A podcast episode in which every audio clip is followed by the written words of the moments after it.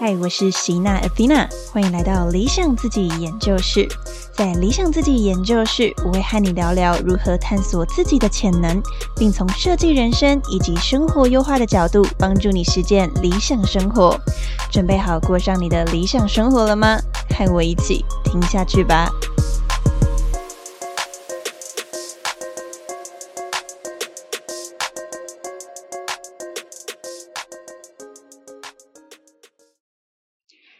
大家好，我是辛娜 Dina。今天这一次录制呢，相隔上一次录制大概是两个月之前了。那这一次的复更，哎，不对，这一次的单集呢，其实并不是复更，而是要来告诉大家停更的消息。那我就不卖关子了，就是我决定停止我的 Podcast 节目。然后不打算继续更新。那这一次的停更和之前我在节目中有时候会提到的停更不太一样。以前的话呢，可能就是做到有一点累了，做到有一点没动力，或者是没有养分了，所以我就决定说要休息一阵子，等到有动力的时候再回来。那所以基本上停更之后的休息，可能两个月、三个月，我都会再一次的啊回来，就是更新新的单集。但这一次的停更呢，是确定。无期限的停更，也就是要停下这个节目。那今天这集就会来跟你分享我这一系列的心路历程跟反思是什么，然后为什么让我决定要停更我的节目呢？毕竟这个节目已经做了三年，然后也做了一点点小成绩，然后累积了一百万人次的收听，我觉得。要做这个决定真的是蛮挣扎的，因为就像沉没成本嘛，你投入越多，你就会越舍不得放下，也会觉得说，如果我再多撑一下，是不是就会有一些不一样？但就要回到最一开始让我动这个动念的。来龙去脉，今天会跟你分享，然后再告诉你说为什么我决定啊，即便是有一点舍不得，然后即便它是一个很大的沉没成本对于我而言，但我依旧决定要把它停下来。那今天的话呢，啊，因为这是我的最后一集，所以我可能会有很多想要讲的事情。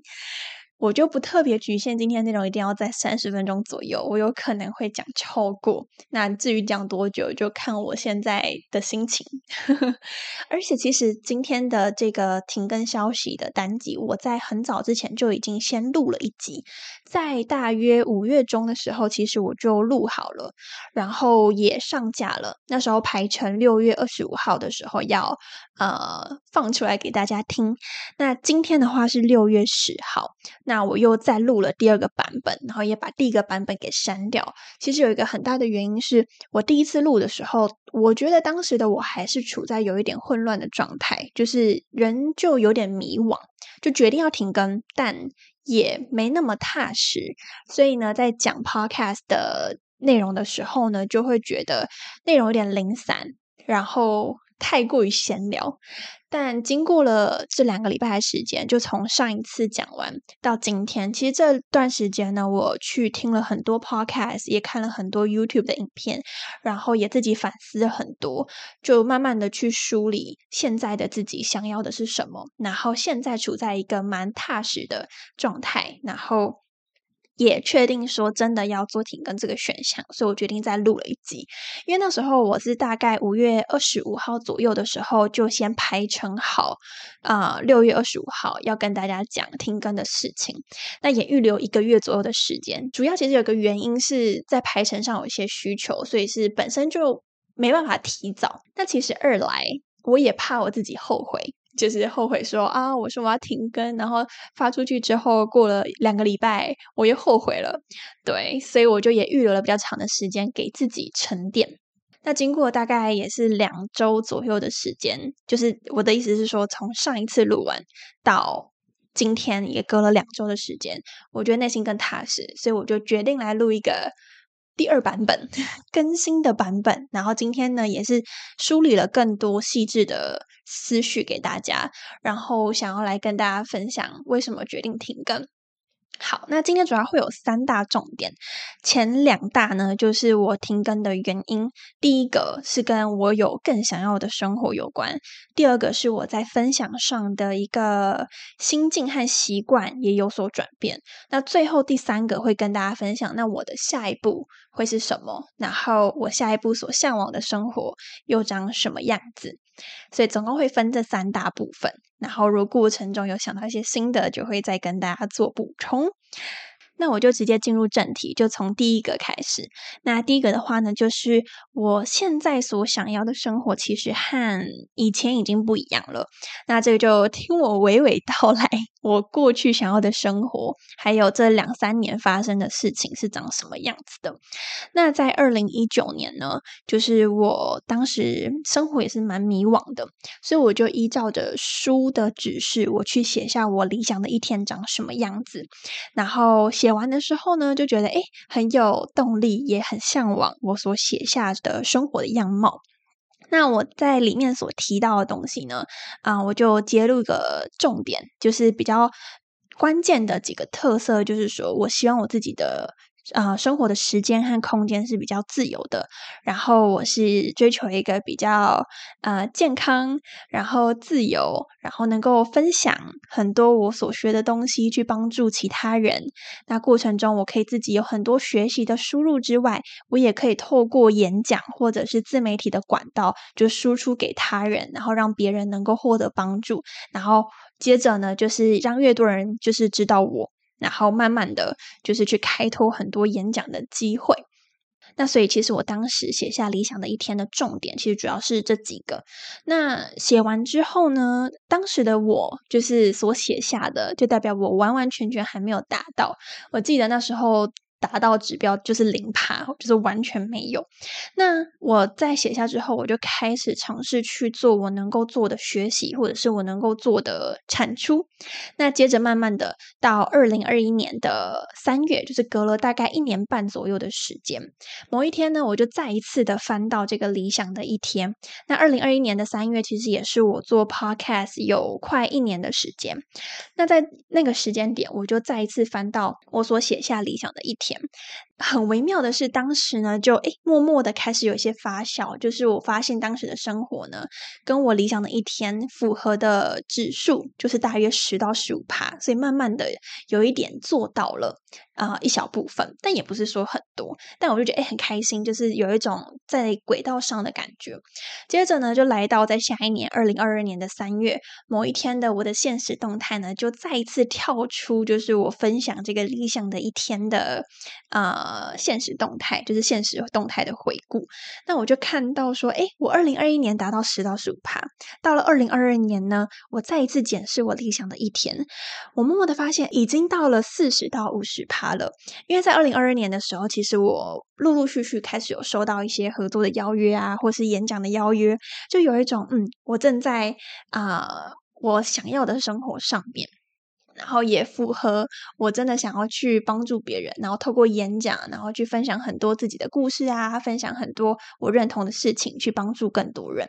接着呢，来到二零二三年的三月，我就再一次的回去检视。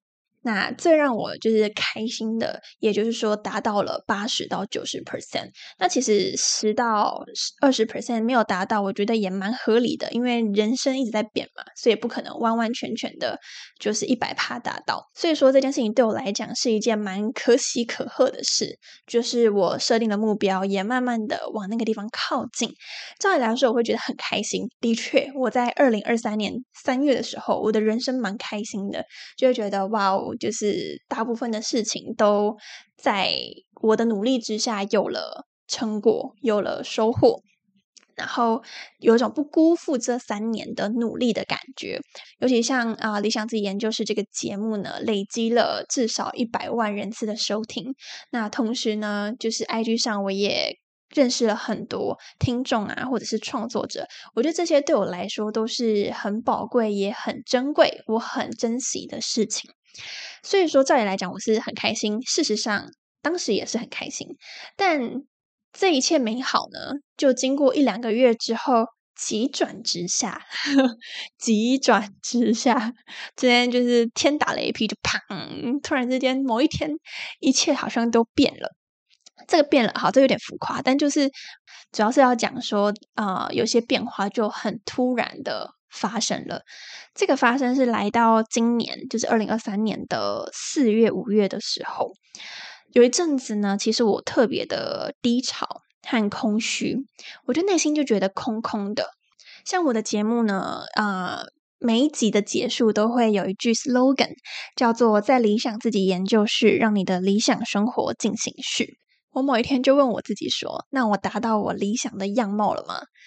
问完我自己之后，我就空了两三秒，然后我就觉得，哈。好空哦，我回答不出来，我我感受不到我成为理想的自己的感觉，然后所以内心就空空的，就会有一种那是什么，离我好远，好空，很飘渺，很空虚。对，就是有一种你你心心上原本是饱满的地方，瞬间空掉了，就觉得我在生活上好匮乏哦，无论是。啊，生活层面或是我心灵层面，我都有一种匮乏的感觉。那这种匮乏的感觉呢，是就是过去没有的，就是曾经可能当然偶尔会觉得哦有点空，但是这次的空是有一种整个被倒空了感觉，就是没有留留下什么东西。所以我就反思说，难道我没有达成理想的自己吗？那我这三年的努力是为了什么？然后我就开始反思这三年经历的种种，然后跟我现在的状态，我才发现说，其实我不是没有达成我理想的样子。因为其实从二零一九年写下理想的一天，到二零二三年三月的时候，其实我在二零二三年的三月，我已经达成了二零一九年我心目中想要的样子。但问题就发生在我发现四月、五月的自己想要的好像已经不一样了。也就是说，我所向往的生活开始有了转变，甚至跟以往非常非常的不一样。那在这样子的空虚的情况下，就是很低潮、很迷惘嘛。也就像呃很多听众一样，呃，当时我觉得就是可能很多人就会发现啊，创作者好像都只讲自己光鲜亮丽的一面。但我这边必须坦白哦，就是在我自己迷惘跟低潮的时候呢。我我我的状态大概就是躺在床上，然后疯狂的滑 IG 的那种最新动态，然后可以躺在那边晃了两个小时，那我就滑滑滑，也是漫无目的，也没有学什么东西，但是你就不想做任何事情，你有点想逃避啊，面对你接下来人生的课题，所以我就在床上这样一直滑，一直滑，然后就开始就是去找各种跟我解决内心空虚无关的事情来做。所以其实，在我迷茫状态，也也是像 大家一样。那在这样的情况下，但我会有一个循环，就是我通常会这样整个坠下去之后，会大约有一两个礼拜，我就会开始受不了我自己，就是我受不了自己这么。混乱的状态，所以我就开始会去搜寻各式各样的资源，可能去找前辈来咨询，又可能是去搜寻各种资讯来去厘清我自己现在的状态到底在哪里。那某一天，我就决定，那不然我再来做一次愿景版。那愿景版就是你可以去找几张图片呐，然后去呃构思说你接下来想要的生活愿景长什么样子，然后透过图片来具象化你接下来的人生目标。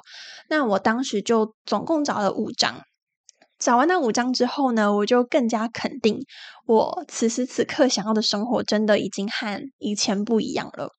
那这五张呢？啊，分别是第一个是跟课业有关，因为我现在还在写论文，所以首要之务当然第一个就是好好的能够毕业，写完论文我就善哉善哉了，我就 阿弥陀佛，感谢上帝，所有神都感谢一遍。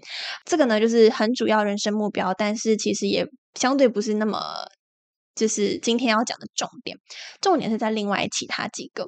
这五张图里面，第一个是跟课业有关，第二个是跟我接下来想要去的职场有关，然后呢，有两个是跟兴趣有关，第五个呢，它很抽象，它并不是做一件事，它也不是一个场域，它是一个 feel。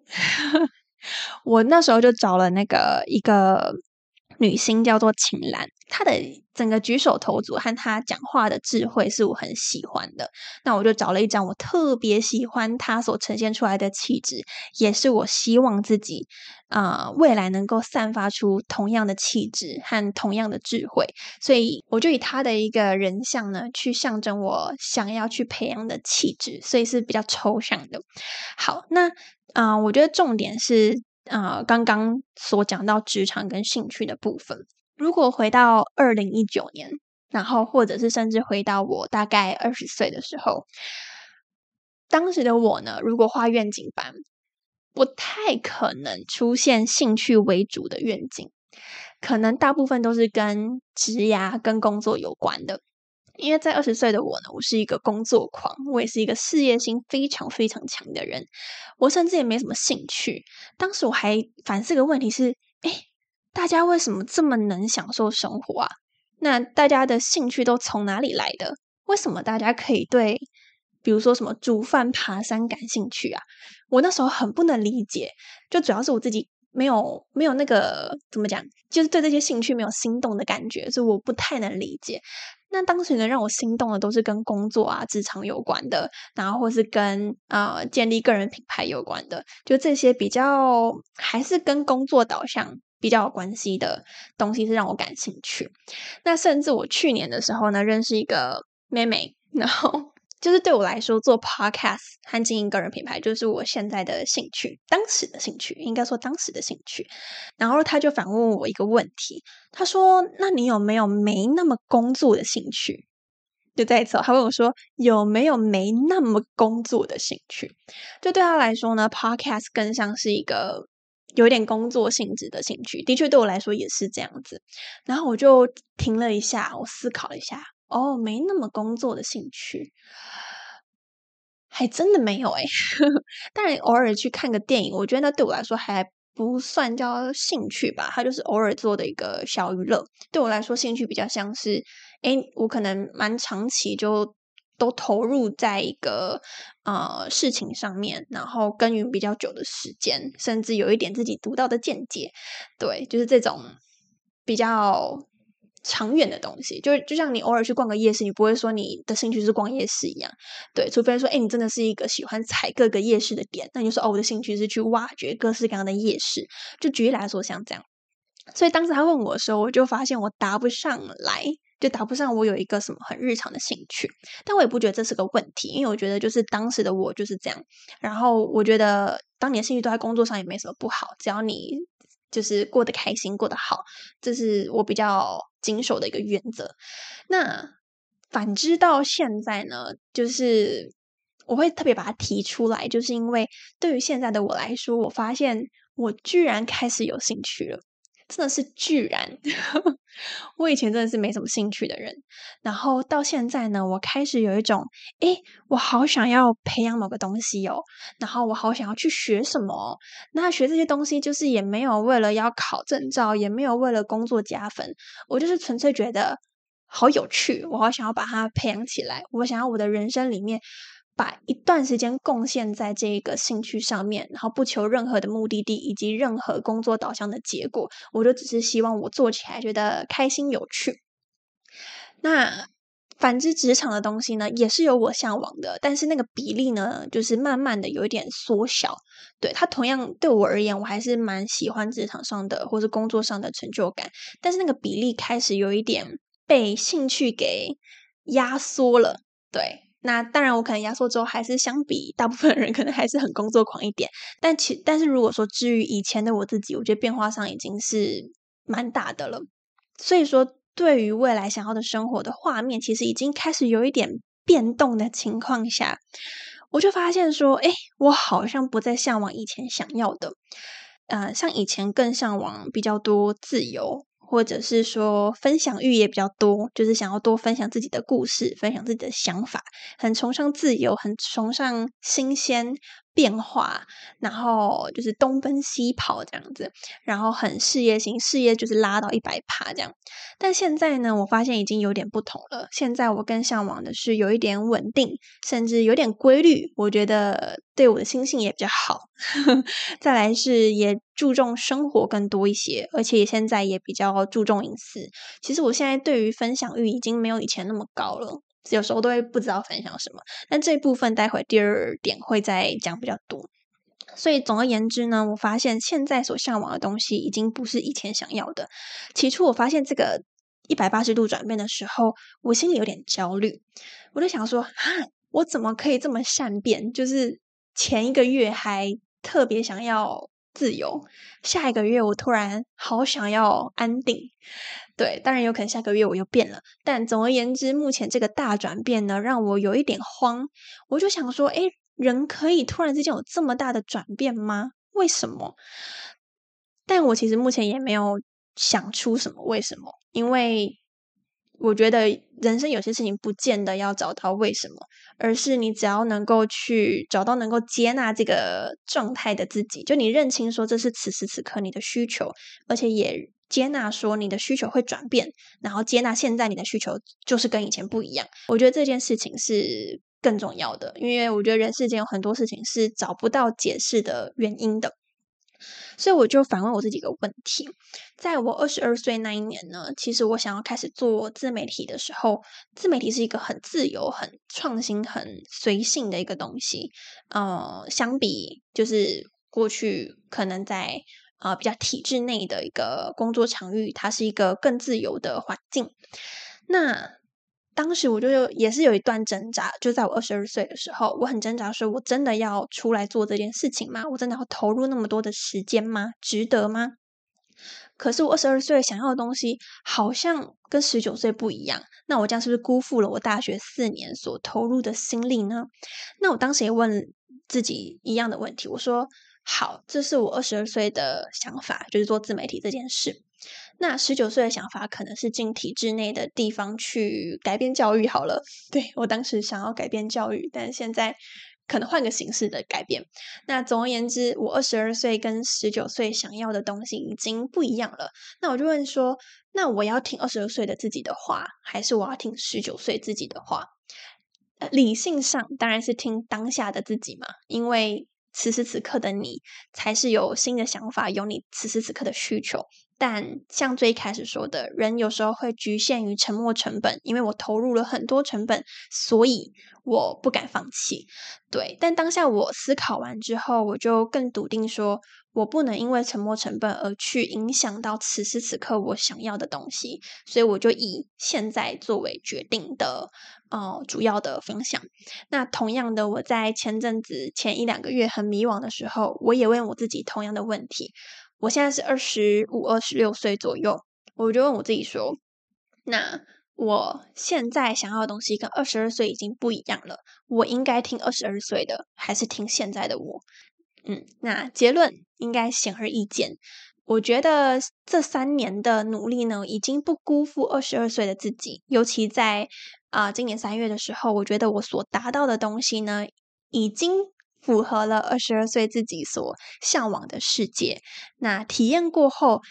二十五岁的我有了新的想法，然后有新的追求。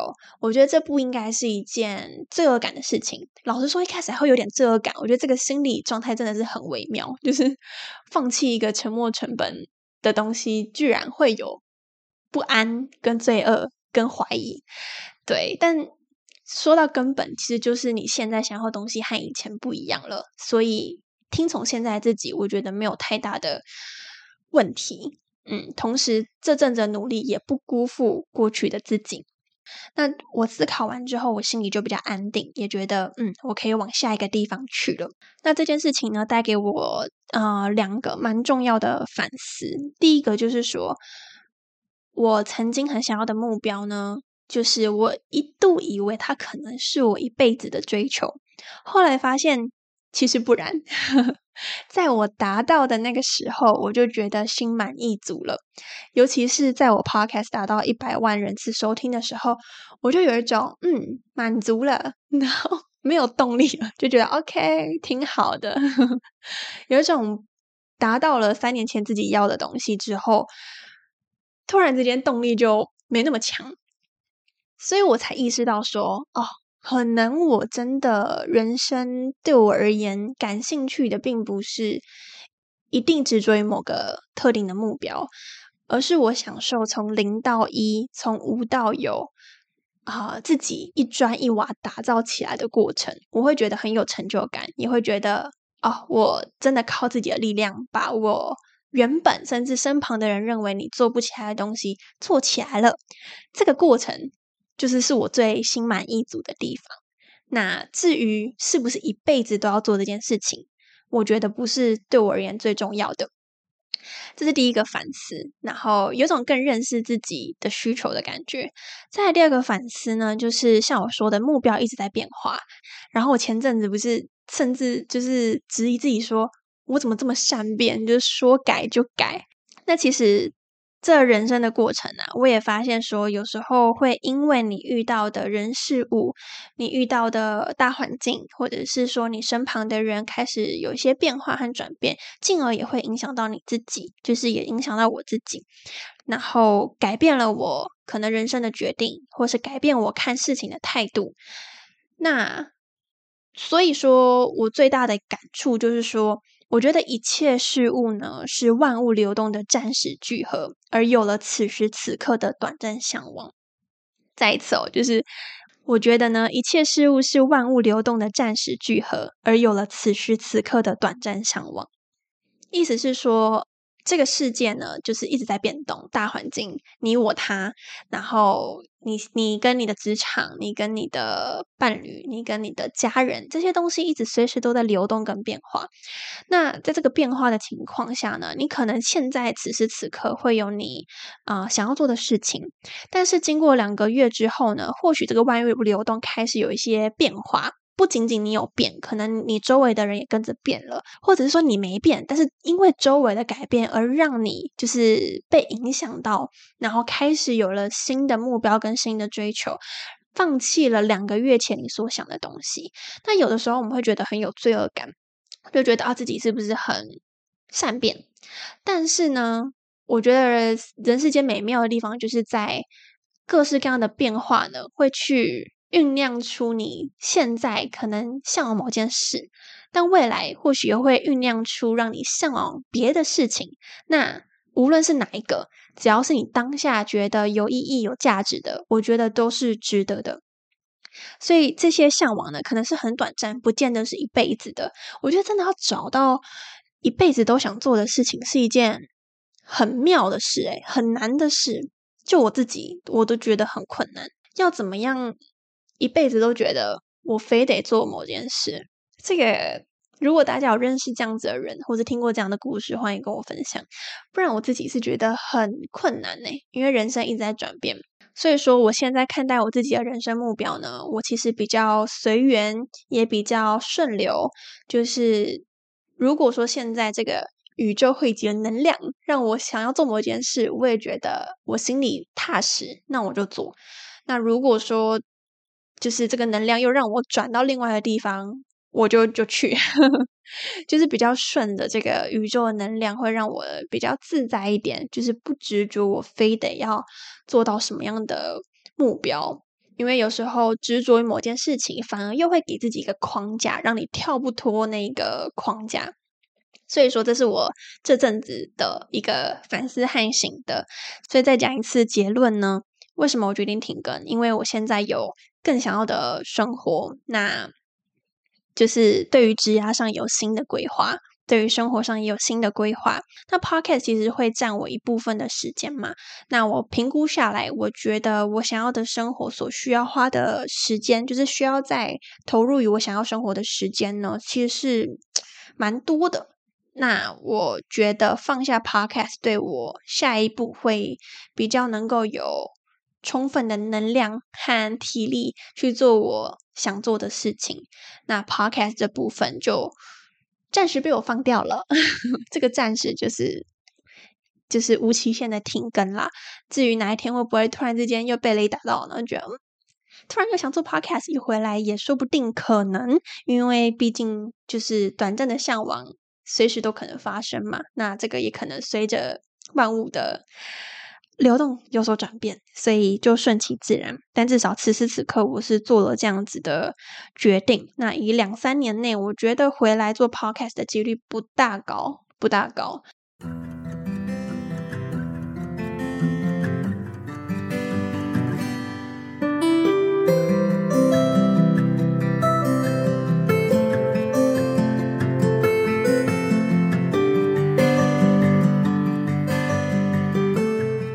接下来第二个我停更的原因是，我在分享上面呢也有所转变，在分享的内容上还有形式，我觉得可以分成内容跟形式。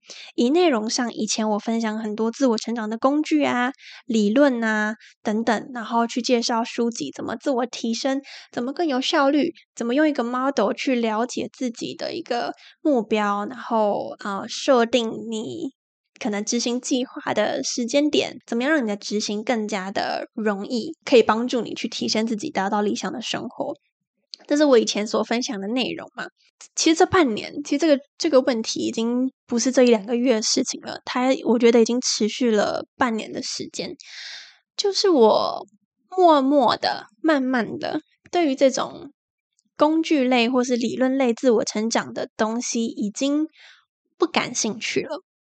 这个不感兴趣，就是说，啊，有时候我找不到东西分享嘛，当然就可能想说，哎，去翻翻书啊。我以前都会去翻书，但现在就看着书架上啊，很多自我成长的书籍，我都没有动力拿起来看。这个没有动力，并不是因为我觉得自我成长不重要，或者是说我不想自我成长，而是我觉得这些思维的自我成长的切入点，已经不是我那么。重视的，就是不是我现在所呃追求的一个自我成长的面向。比方说，约莫两年前呢，我当时是 Notion 狂，就是不仅是 Notion 狂，还是设定目标的目标狂。就是我设了啊，一年总共有。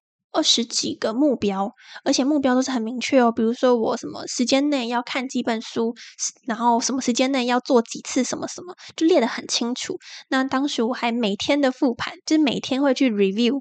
不仅每天，还每周、每月、每季，甚至那一年结束，我也做了整体的一个检讨，去让自己按部就班的在追求目标，然后生活过得很规律，然后每天就是打卡打卡，然后学习再打卡，成长，然后再打卡等等。当时我真的是很很很细致在做这件事情。那这是大概两年前嘛。但是慢慢到去年呢，我就开始不用 Notion，开始改用那个 Google Calendar 去记录我的生活的行事历。那它相对是比较自由的排法，而且没有设定太多的。标就是可能大概缩减到五六个比较具体的目标，但到今年呢，我还是有设目标，但是比较随性，我不会列的那么具体。我会去告诉自己说，诶，我有某件事想做，但是我会给自己一个大方向，我不会限定我一定要在什么时间点然后去完成，但我自然而然就还是会往那个地方走。而且我现在也不用 Google Calendar，我不用电子的形式历了，我就改用手写的形式历。就其实这两三年的变化，就是从我觉得应该拉更早，拉到大概五年前，我从生活是很混乱的，开始变得越来越规律，越来越有秩序，甚至很有目标，很缜密的去过我的每一天，到现在，我觉得更向往一点宽松跟舒服的自我成长。就有点像这样，我一样一路上都在自我成长，但是两年前是非常的工具，非常的效率，非常的呃细致，但现在呢是更宽松一点，但我依旧在学习跟提升自己，所以回到呃 podcast 的分享内容上面也是，我以前分享的东西呢，就是比较工具性啊，比较理论性啊，或者是比较多呃道理。跟教学，但现在我生活变得比较随性了，所以有一种我的价值观已经跟这个节目在谈的东西稍微有一点不一样。我现在所向往的价值观是非常抽象的，就是真的让我心里比较安定的，是一种就是比较抽象也难以解释的东西，我今天就不赘述。但简单来说呢，啊，就是已经不再那么目标跟效率导向。同时，我也觉得理不理想是理想不理想这件事情没那么重要。这个简直就是跟我的节目名称在对杠的。就是我的节目是哎，成为理想的自己，但现在就觉得，其实理想不理想没那么重要，而是你能不能够过好你的每一天，享受当下，去把每一件事情做好，然后做对的事。当好的人，不见得要这么目标导向，不见得要画很理想的蓝图。我觉得依旧可以把生活过得好，过得开心，过得幸福，甚至也有可能是同时对这个社会有帮助的。不见得要去设想一个很清晰的理想蓝图，才有办法达到这件事情。有时候那个设定很理想的东西，也可能是一个框架，会限制自己。所以说，呃，简单来讲，大概是这样啦，就不再更细讲了，我怕更抽象。所以简单来讲，我现在所向往的价值观和生活的态度，和以前已经很不一样了。那我觉得，在这个节目一开始的定位呢，嗯，比较多工具性，或是比较多现实层面的东西，或是一些鸡汤，可能是大家比较需要的。但是我现在脑海中的东西，对于大家来讲，我猜会有一点飘渺，跟不是那么的实用，所以就变成我现在对于分享内容上，我总觉得卡卡的，就是我能讲的我不想讲，我想讲的我不好诠释出来，所以说我就觉得，那与其这样子，不如不勉强自己了，不要为赋新词强说愁，然后也不要为了产出去。讲一些我自己都没有共鸣的东西，对，所以啊，这个评估之下，就是我觉得是蛮大，在分享上面我有一个转变。那我觉得也蛮大一个，就是现在对隐私的部分比较注重，就是我现在没有像以前那么爱分享个人脑海里思考的东西。这我也说不上什么理由，但就觉得现在更喜欢。把自己的想法收起来，收在一个我觉得舒适的地方，会让我觉得比较自在。对，那所以变成连分享自己的故事的欲望都没了的时候，那这个 podcast 到底要讲什么呢？我也不知道。对。那这是 podcast 的部分嘛？那另外，其实我自己也有经营 IG，相信蛮多听众应该也都听过、知道。那在 IG 的经营上面，其实我也面临一个长期的矛盾。这矛盾大概已经，我觉得从一开始经营 IG 到现在，其实都有，就是这个矛盾。然后主要有三点。第一点就是我 IG 主要分享是比较偏知识型的，或者是讲讲鸡汤跟道理。哎，就是很无聊啊，很就这种东西，IG 呢，大家使用起来就是为了放松。但我唯独想在 IG 上分享的，又是这些比较知识型的。比较无聊的东西，比较不放松的东西，当然，其实有些人也会看，但是其实以长期经营来说，它并不是一个很加分。就是在 IG 这个社群上呢，并不是一个很加分的切入点。在 IG 上，其实比较容易去做起来的一个前提是比较娱乐性高，然后同时可能比较生活化一点，像很多人会分享旅游啊、美食啊、很私生活啊，就是这种。啊，让大家会觉得哦，好写实，好生活，然后有种更了解这一个创作者的感觉。但偏偏我不喜欢，就是偏偏我不喜欢分享太多我的私生活，然后或是太内在的东西在 IG 上面。我唯独想分享的都是偏知识型的，所以这个部分呢，在经营 IG 上就产生了一个很大的矛盾，就会有一种。我喜欢的东西在上面不吃香，那我想要去配合这个演算法，或是配合这个媒体上的人，我可能要去啊做我不喜欢的事情，但我觉得这样子我就不开心了，因为毕竟自媒体，我觉得多多少少还是要让自己自在，我觉得比较重要，也比较长久，而且你才能够维持一个好的能量去做更多的产出。所以我一直以来都没有打算往很生活化的方向去切，好像曾经有短暂试过，但试完我发现我真的不喜欢，尤其我有一次，好像当时会拍那个。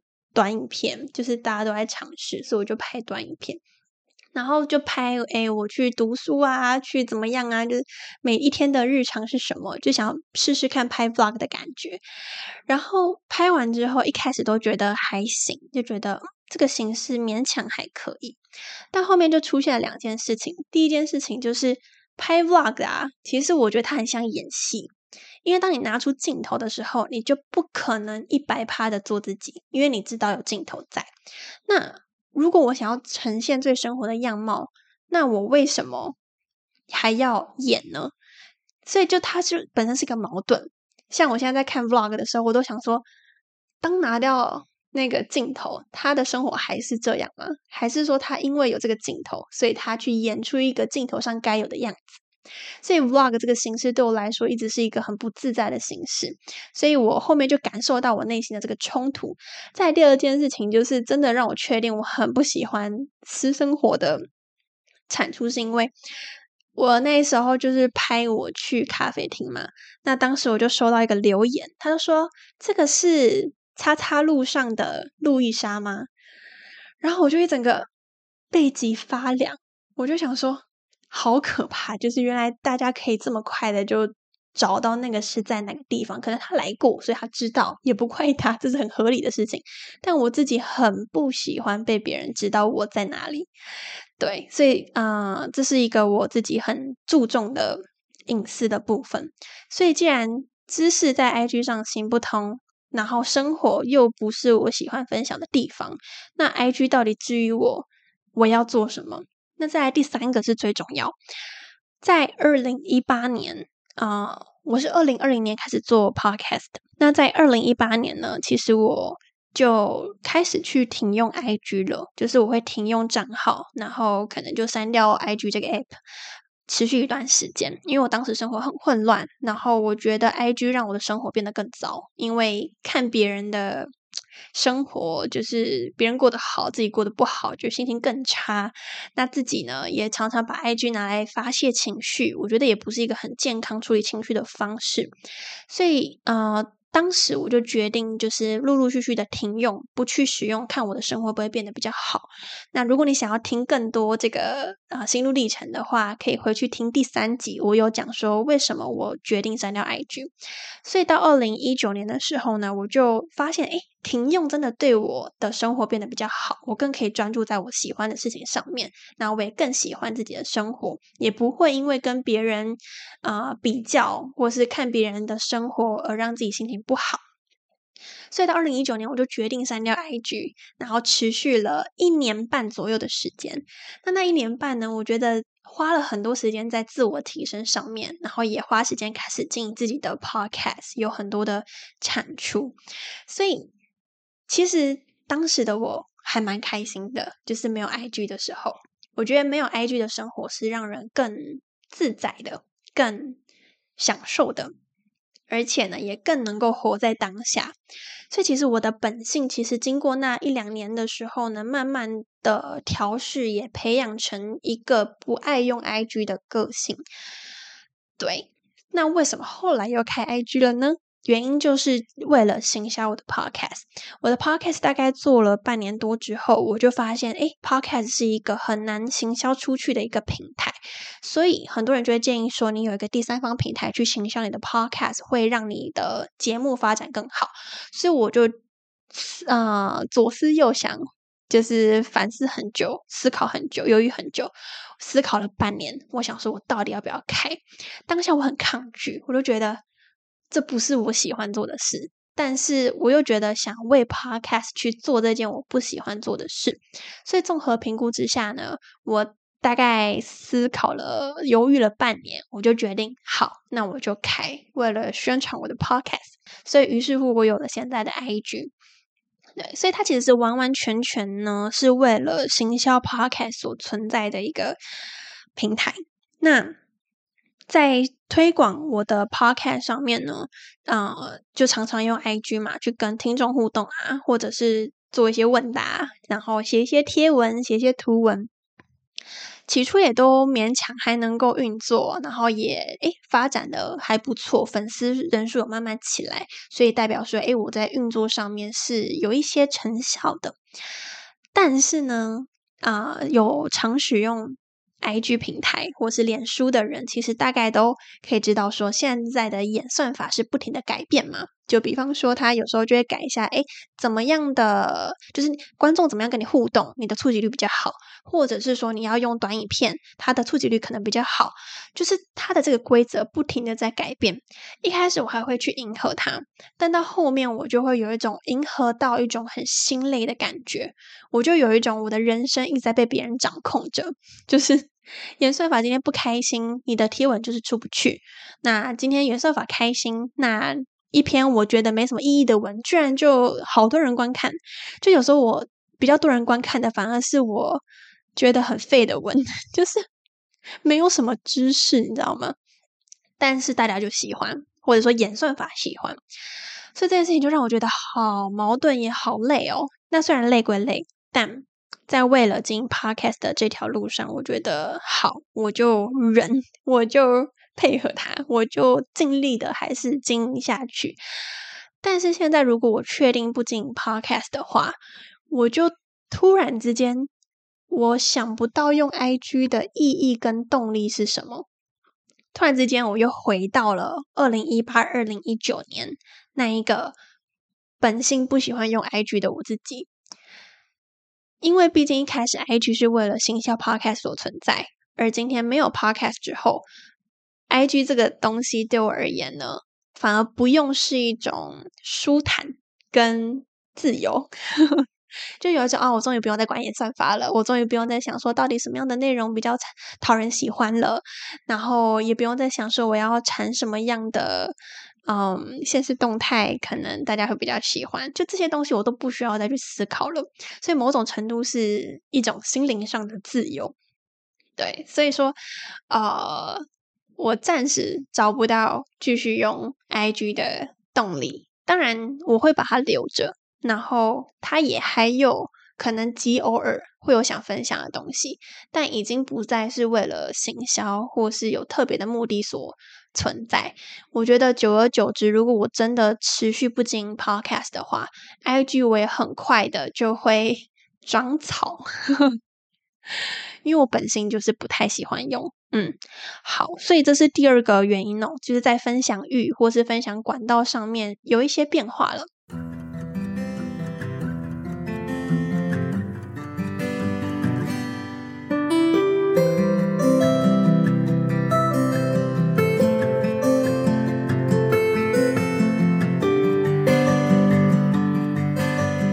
最后第三个，终于来到第三个了，你能听到现在，我真的是佩服你，因为我觉得我话真的很多，但因为是最后一集，我就是想分享这么多。好，最后一个就是我的下一步呢，就是我下一步会做什么，然后至于这个节目我会怎么打算，下一步我其实，嗯，像我刚刚说，我已经有一个想要的新生活了，所以我。我觉得某种程度真的很像宇宙的力量诶，在五月的时候，我就生活上有一个新的目标嘛，就是有一个想探索的目标，当时也还没有很确立，就是这个方向。那我就上网查了相关资料。有趣的是呢，突然之间好多课程可以上，而且就刚好都开在五月份，就他们可能一年或半年再开一次。那刚好在五月的时候呢，很多课程都开了。我想说，嗯，我就为了探索我自己。想说那去上上课好了，去了解说是不是我真的喜欢。那喜欢的话，我就刚好把这些知识都学起来，让我下一步在找工作的时候会更顺利。那我就报了两门课程，有实体课也有线上课，就是去多了解自己。所以我接下来呢的半年，其实也是蛮多事情可以做的，因为我在学习上面也啊。布了很多时间在学习，所以现在对于下一个要去的地方，心里已经觉得更踏实，然后那个蓝图也更加的清晰。也经过这两个礼拜的时间呢，我也更确定停更并不是我暂时的冲动的想法，也不是一个逃避现况的想法，而是我真的有一个呃想要的地方，这个地方和我过去这三年来的地方是不一样的，所以我决定往前走。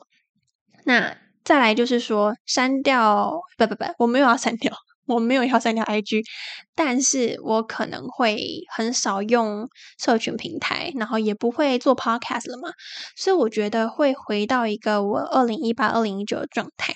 那两年呢，我其实过的是与世隔绝，因为我那阵子真的是人生最低谷，就是现在我这两三年说的低潮都不算什么，二零一八年、二零一九年才是我人生的。啊，我认为的低谷，对，所以那时候我才决定参加 IG 嘛，就是有一种从零开始，然后开始怎么讲，太旧换新，把自己换成一个新的人。当时我真的是很少参加活动，然后我也很少社交，我几乎不社交，我可能一整年所社交的量，扣掉我最亲密的朋友跟家人的话，我社交的量可能五只手指数得出来，就是我那时候。很厌倦社交，然后也不想要使用社群平台，所以处在一个与世隔绝的状态。然后好好的生活，好好吃饭，好好的学习跟成长，就是我那一两年的写照。但也因为那一两年的与世隔绝，让我在心灵或是在成长上面有很大的提升。那也到了二零二零年，有能量去做啊自媒体这件事情。所以现在的我，我觉得有点也是回啊想回到那个状态啦，就是回到一。个比较与世隔绝的状态，因为我觉得这样会比较心无旁骛的，能够去学习和成长，和跟自己相处，好好生活，去过一个自己啊比较平淡平静，但是却又有所提升的一个生活状态。因为有时候当你长期在产出跟输出的时候，你很难去呃输入跟反思和长出自己的价值观。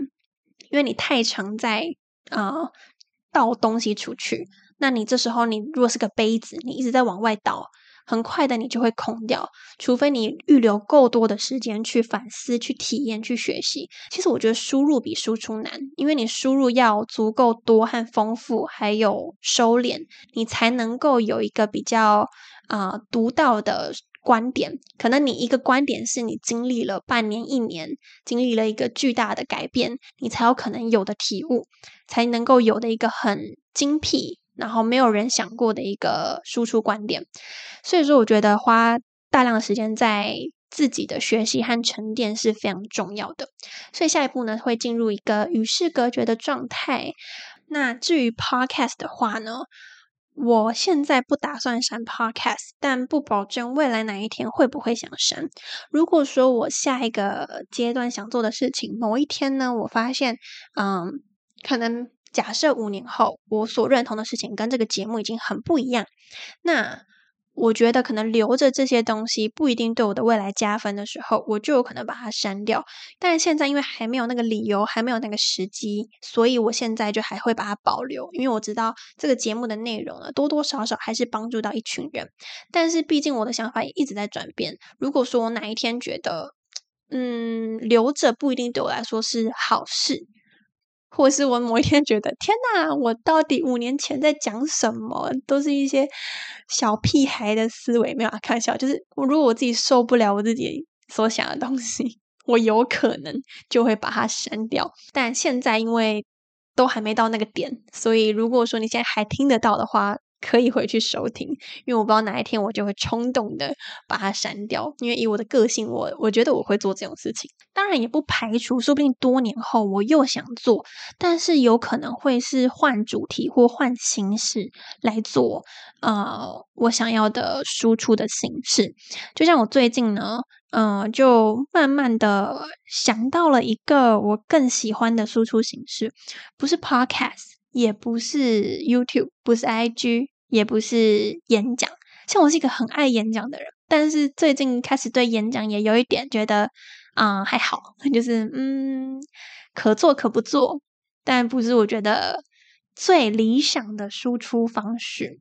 就是我最近想到了一个我更喜欢的输出方式，就是如果我未来真的想要再一次的用观点去影响人的时候呢，我我我会发展的方向。但我现在就一切都保密，因为我也不知道我会不会 做到。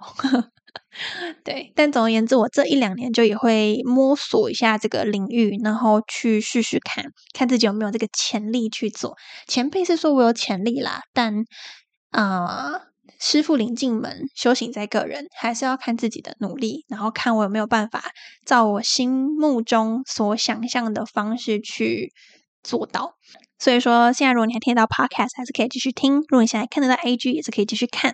因为我也不知道哪一天我会一个冲动呢，就决定把它删掉，或者是啊一百八十度大换血，就是换成一个我下一个想讲的主题，都说不准，就看未来的我怎么想。好，那最后最后，我想要跟大家分享我这两个礼拜所听到的东西。其实也是因为我想分享这一段，我才重录的。殊不知讲的比上一次还久。那我觉得接下来我想讲的东西是，嗯，最近蛮深的感悟，就是在两三个礼拜前，我犹豫要不要停更，然后也录了第一个版本，在讲停更的原因的时候，其实当时我心里还是有一点不确定的。就像我说，我怕我后悔。那我就决定去听很多人的 podcast，跟看 YouTube，尤其是那种大概三十岁左右的女生的 podcast。虽然我现在距离三十岁还有五年的时间，但嗯，我很想要先知道说，哎，大家二十几岁跟三十岁的时候想法有什么不一样？那我先心里可以做个准备或是预备这样。所以我就去看了，比如说像 Lily Chen 一个。台湾人，然后他主要是教英文的频道，我超级喜欢他，因为我觉得我个性跟他很像，向往自由。然后同时我去听了很多 podcast，那结论就是说我观察到一个很特别的现象，刚好这两三周呢，全部的汇集起来。其实我算是投入自媒体也好歹有三年的时间，也是认识一些自媒体里面的大前辈，但也不是说很熟。没有很熟，就是我知道他们而已，然后有在 follow。那他们呢？其实曾经都是我心目中的 role model，都是觉得，哎，我好想像他们一样哦，就是去有一个艺人公司啊，或是带团队啊，然后在自媒体经营上就是蓬勃发展，然后有越来越多的演讲机会，或者是说在 podcast 的发展上面就是蒸蒸日上。其实我在很多人身上都看到我想要成为的影子。这阵子很妙，特别妙。我相信，可能如果你只是偶尔跳一下不同人的 podcast，可能很难发现这件事情。但我就很微妙的发现，好几个我曾经心目中的 role model 呢，最近也遇到了瓶颈跟挣扎。比方说，有的人他其实。才大我呃两三岁，其实蛮年轻的，甚至有人跟我年纪差不多，然后就是就是做的很好，就是有带团队创业了，然后甚至出书了，然后啊受到很多人的采访，也被很多人知道，就是他们真的是做的有声有色，比我好很多。那在这个年纪听起来是一个很事业有成的状态，从他们的贴文呢，却分享到最近他们遇到了。呃，身体或是心理上的生病，有可能是因为太过忙碌，也有可能是因为他一切都做到了，突然之间乏味了，或是突然之间空虚了，又或者是他太常要，呃，可能跟别人社交，也慢慢的没有顾虑到自己心里的社交能量已经不足了，所以出现了身体和心理上的，啊。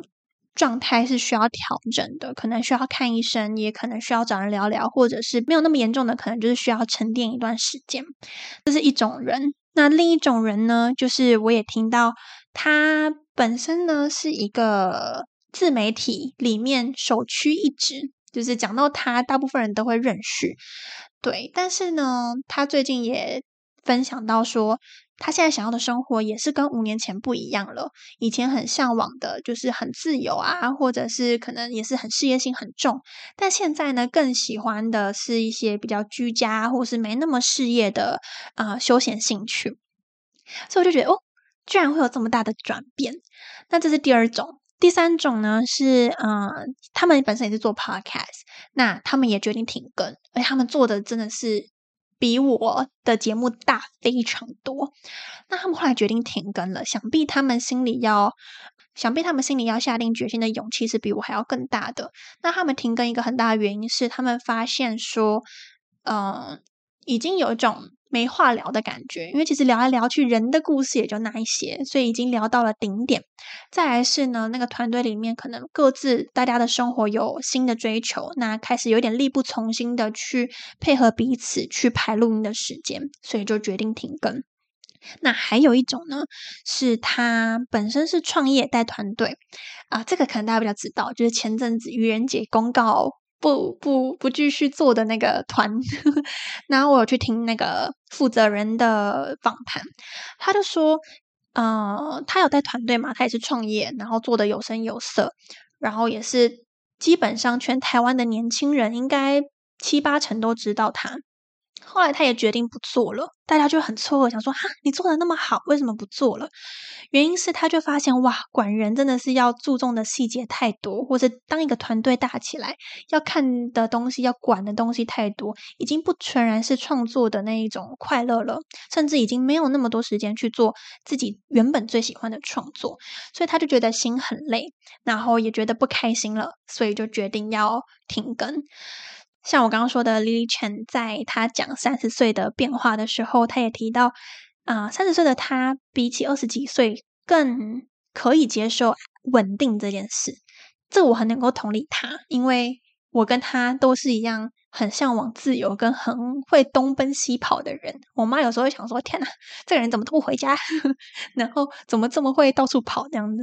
现在的我呢，虽然还没三十，但是已经开始有一点，就已经没有像以前那么排斥安定这件事，而且觉得不一定要那么的自由跟奔跑也没关系，就是不影响我的幸福感。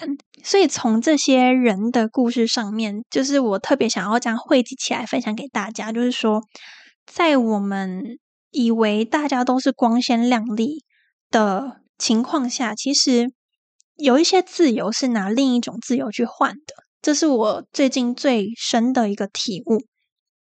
我以前很向往时间跟空间上的自由，但是最近呢，想要的生活不一样之后，我就开始想说：难道我不向往自由了吗？这样子慢慢抽丝剥茧之后，我觉得我不是不向往自由，我依旧向往自由，只是我真正所向往的自由是心灵上面的自由。可能以前对我而言，时间和空间的自由可以带给我心灵的自由，所以我想要时间跟空间的自由。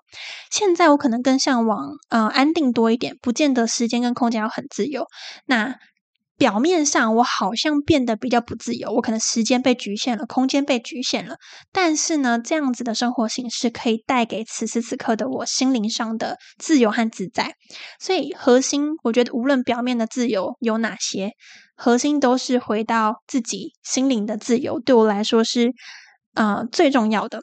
然后像我刚刚说，我们心目中所认为的自由，很有可能都是拿另一种自由来换的。举例来说呢，如果你今天是个创作者，你拥有创作的自由，但你可能是要拿你要屈服于演算法的不自由换来的。就是如果你今天想要持续的创作下去，而且可以就是推广出去的时候，你不得不去理解演算法的逻辑是什么。那这件事情本身就是不自由的。但是你可以享有创作的自由，所以这种东西都是有点双面刃。就是怎么说，没有绝对的自由，这些都是相对的。那再举一个例子，是很多人向往创业或是带团队嘛？那就举我刚刚提到的例子。创业的时候呢，你可以去主导你团队的发展，或是呢自己去靠自己赚来收入，而且收入可能无上限。它是一种。或许金钱或者是思想上的一种自由，但相对的呢，它可能有带团队责任的不自由。就举例来说，可能你要去啊带团队，你势必要考量到团队大家的想法嘛。然后你带团队也会有责任。今天不是说。你想要撤，你想要结束就可以完全结束的。当你今天结束的时候，底下有五个人好了，那五个人因此没有工作的时候，也会联系到五个家庭。所以，当你今天是一个最上位主导的人的时候，你要承担的责任是更大的。而这个责任呢，某种程度我也可以理解成一种不自由，但它也可能是种自由。这些都是一个主观跟相对的概念，它并不是一个绝对的概念。像有人觉得创业可能。能很不自由，说不定也有人这么想。那最后第三个例子呢，就是啊，像有一种啊形态是，你有时间上的自由，然后可能用接案的形式去换取你时间上的啊自由，你不需要被绑在某个地方，然后朝九晚五的去做工作，你可以很早起床，也可以很晚睡，就是都看你自己。但相对的，在经济还没有稳定的情况下，你可能要牺牲的是健康的自由，因为可能你为了要有足够的收入，所以你要去做很多的努力。所以每一个自由其实都是用另外一个自由换过来的。就你细想你现在做的选择，你可能觉得不自由，但它也一定让你获得一定程度的自由。就像很多人觉得啊，在办公室里不自由，像我以前也这么想，但是呢，我最近。体认出来，办公室里的确是时间跟空间上的不自由，但他可能会有收入或者生活上安定的自由感。这个自由其实就是是被你被绑在那个地方所换出来的。所以说，我经过这一大段时间的思考，也是从原本在体制内到。啊，整个跳出来，然后到现在又有新的啊人生的追求的情况下，我才意识到说，就对于现在的我而言。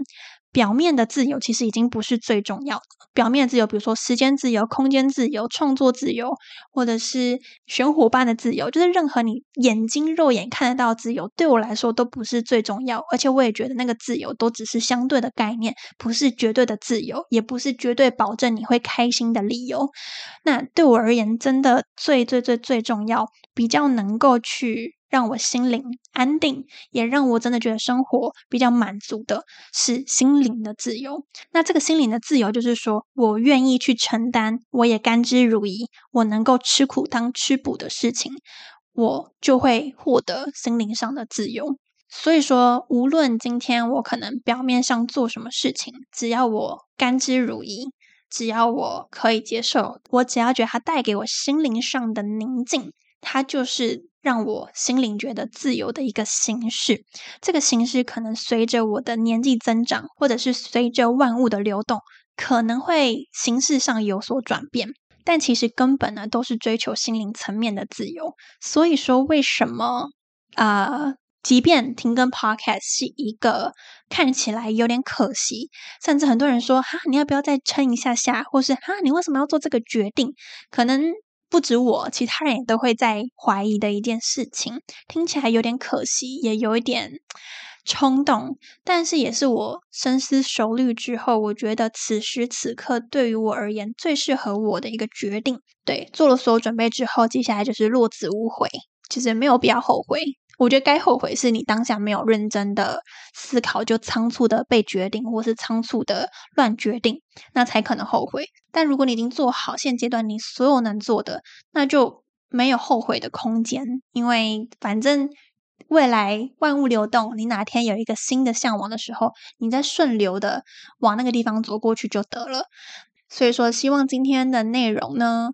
如果说能刚好让你的生活有些共鸣的话，我会蛮开心的。这也是我为什么决定录一个第二版本，因为我觉得讲的更清楚，也讲一些我觉得最近真的有的启发。感谢大家这三年来的陪伴，也感谢所有听众的支持。那我们就没有下次见喽，谢谢大家。